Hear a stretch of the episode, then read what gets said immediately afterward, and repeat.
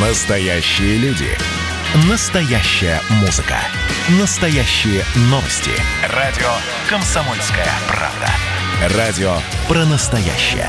97,2 FM. Афиша «Союза». Приветствую всех, кто на нашей волне в студии Евгения Заболоцких. Я расскажу вам о главных культурных событиях союзного государства.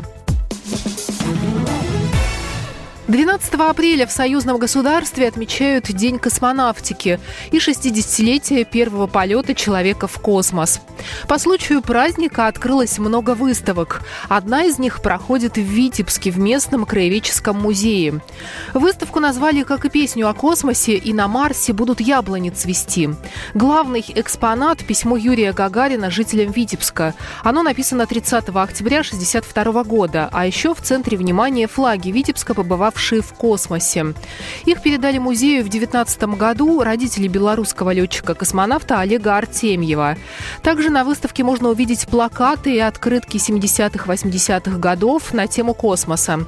Советские газеты, в том числе «Комсомольскую правду» и «Известия», фотографии, на которых космонавты Валентина Терешкова и Петр Климук находятся в Витебске. Выставка будет открыта до 7 мая.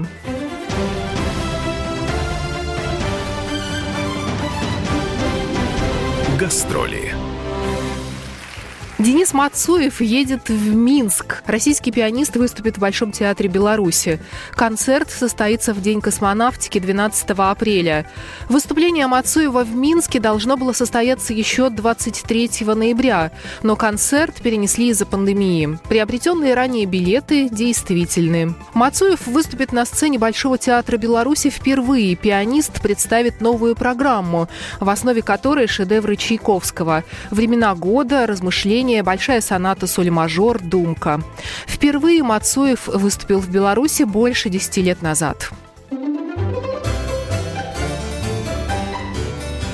Выставки.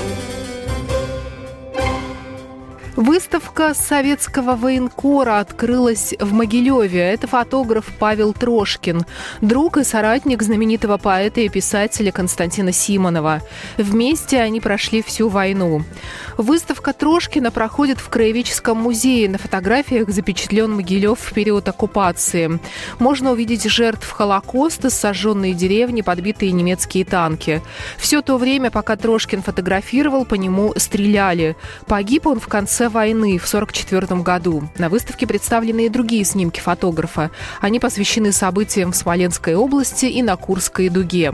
Многие снимки впервые увидели свет. Программа произведена по заказу телерадиовещательной организации Союзного государства. Афиша «Союза».